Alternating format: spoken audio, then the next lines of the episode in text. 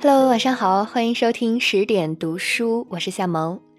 今天我们要一起分享的文章叫做《读书的用处与更好的自己》，作者叶轩。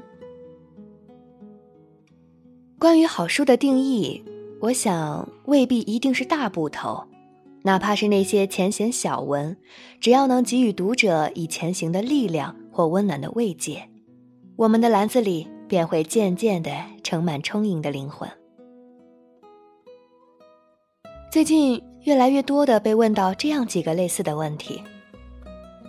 读者问：“你平时都读什么书？”一个朋友说：“白天上班累死，晚上带孩子累死，好不容易孩子睡了，还哪有力气看书呀？你都是什么时候看书的？你不困吗？”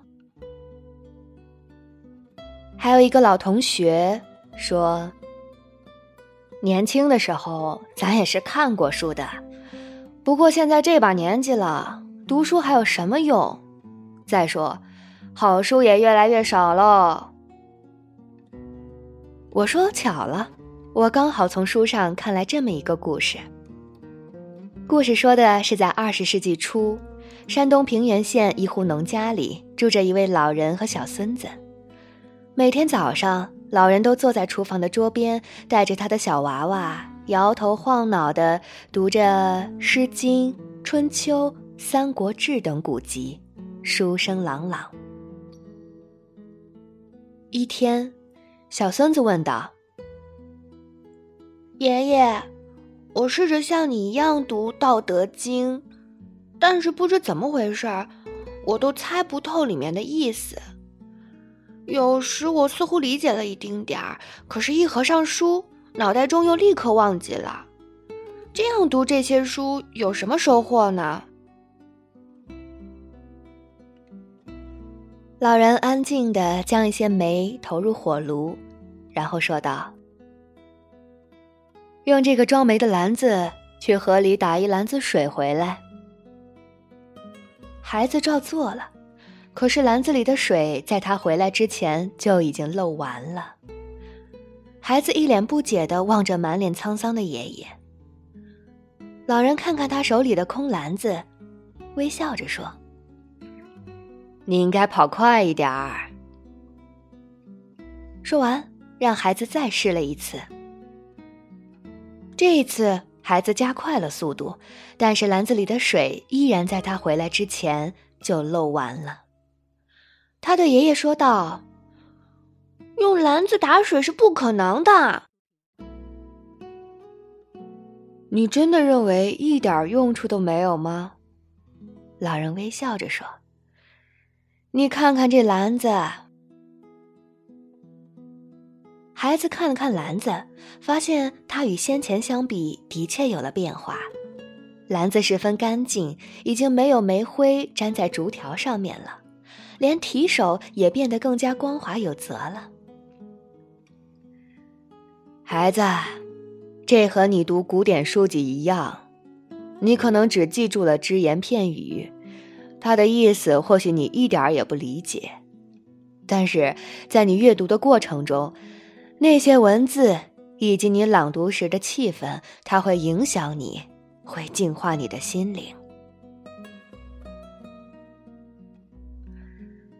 小孩记住了这句话，后来他一直本着这样的信念，终生与书籍为伴，不断进取，终于成为我国宗教学的泰斗。他就是已故的国学大师任继玉先生。这个故事的名字就叫做《净化心灵的文字》，多么精妙的比喻！所以我想。坚持读书应该会有几个明显的好处。第一是养成学习的惯性，那是一种如饥似渴的感觉，好像不吃饭会饿，不喝水会渴一样。一段时间内，如果没有读一本可以引领你去思考的好书，便会感觉自己的大脑似乎生了锈，心里也空落落的。这时候，倘若能有机会坐下来，用读书思考的方式来塞满这种空档，整个人便会觉得很快乐、很幸福、很满足。所以，这种惯性带来的，或许也是一种享受生活的角度。第二是给自己一个客观的定位。书读的越多，越容易觉得自己无知，而只有知道自己无知，整个人才能从骨子里谦和起来，不会咄咄逼人，不会恃才傲物，不会强迫别人接受自己的观点。老话说。一瓶不响，半瓶晃荡，就是这个意思。瓶子满了，自然晃不起来；反之，晃得越高越轻浮的，必是因为还有太大上升的空间。不信，看看那些被我们称为大师的前辈，看看他们为人处事的方法，约略可见一斑。第三。是让自己的心灵更加豁达从容。坚持读书，用心读书，心态会发生翻天覆地的变化。简单的说，就是越发想得开了。因为书里的世界太大，有黄金屋和颜如玉，自然也就有酒肉臭和冻死骨；有仁人志士的忠肝义胆。也自然有奸佞小人的狂妄当道。读书的过程中，好大一个世界在我们面前缓缓展开。最终，因为知道，进而思考，日益自省，才知淡然。要知道，是得真看开了，才能不拘泥于对某些小事或既得利益的追求。才能对一些不涉及原则问题的反对意见予以包容和尊重，这是大智慧。以及一个坚持学习的父母形象，对子女而言本身就是最好的影响。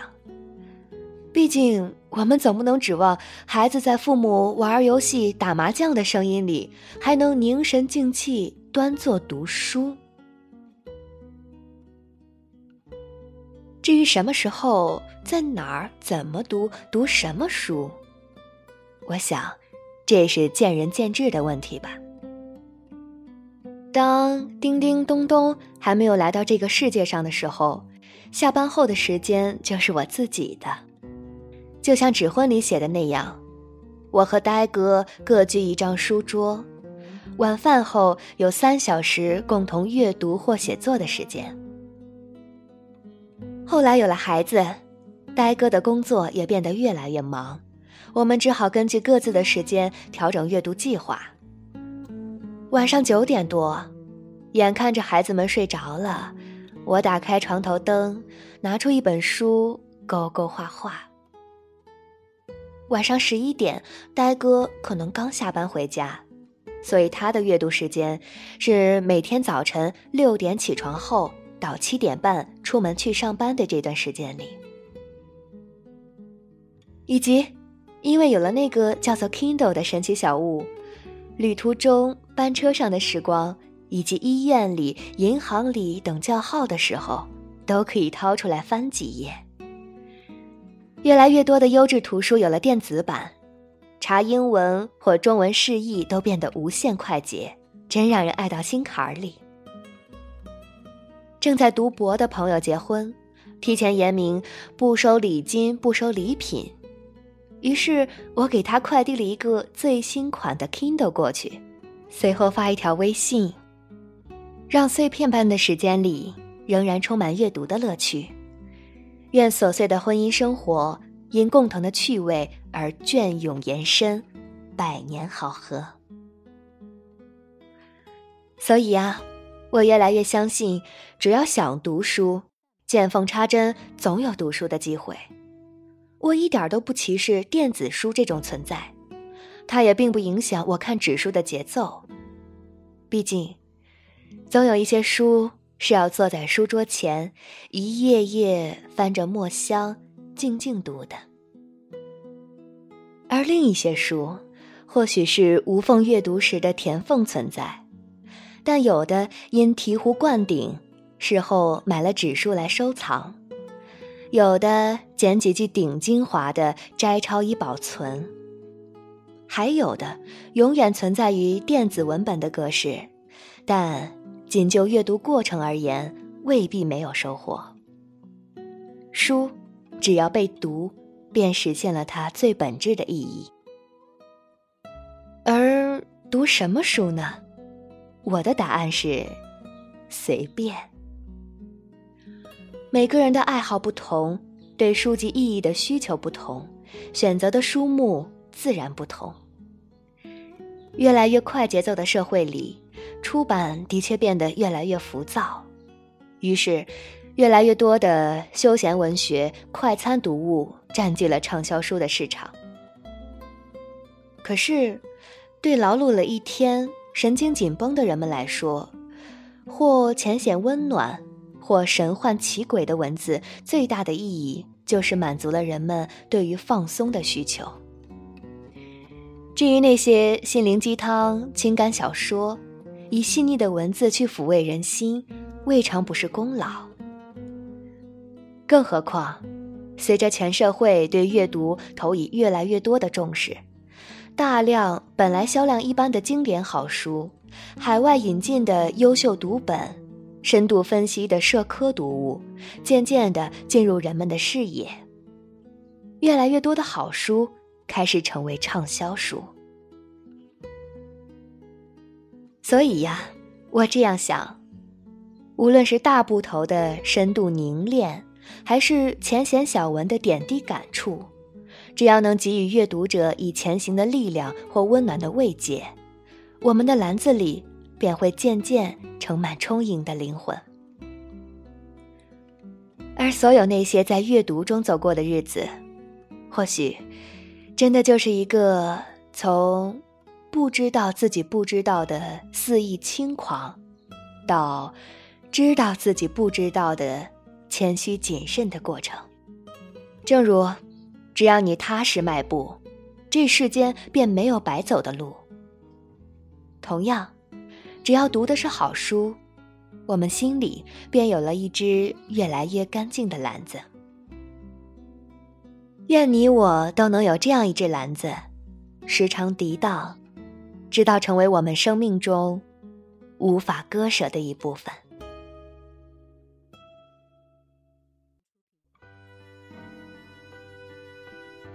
文章分享完了，在最后呢，夏萌也觉得非常荣幸。可以和大家相遇十点读书，陪伴大家阅读，和大家一起见证更好的自己。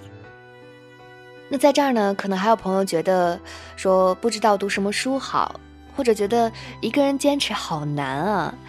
那也给大家推荐十点读书会的十点共读项目，每十天里会有专门的领读主播，还有思维导图的制作专家。以及很多的小伙伴和大家一起阅读一本书。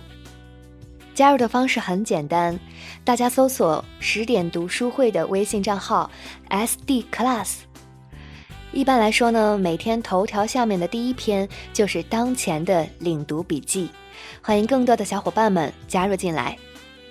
好了，今天就是这样，感谢您的聆听。这里是十点读书，我是夏萌。更多好书和好文，欢迎大家关注微信公众账号“十点读书”。大家晚安。